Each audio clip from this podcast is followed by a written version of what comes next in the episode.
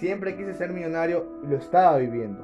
Dinero, ropa, carros, casa, todo el lujo, pero siempre rodeado de gente que estaba por lo que tengo y eso me preocupaba. La vida humilde era muy diferente, no tenía nada de esos lujos, pero sí gente que me quería de verdad, que no le importaba cómo me vestía, pero sí cómo estaba. Nunca supe lo feliz que era hasta que lo perdí. Pero por suerte desperté del sueño. Desde ese día me di cuenta lo bien que me sentía siendo una persona sin tantos lujos.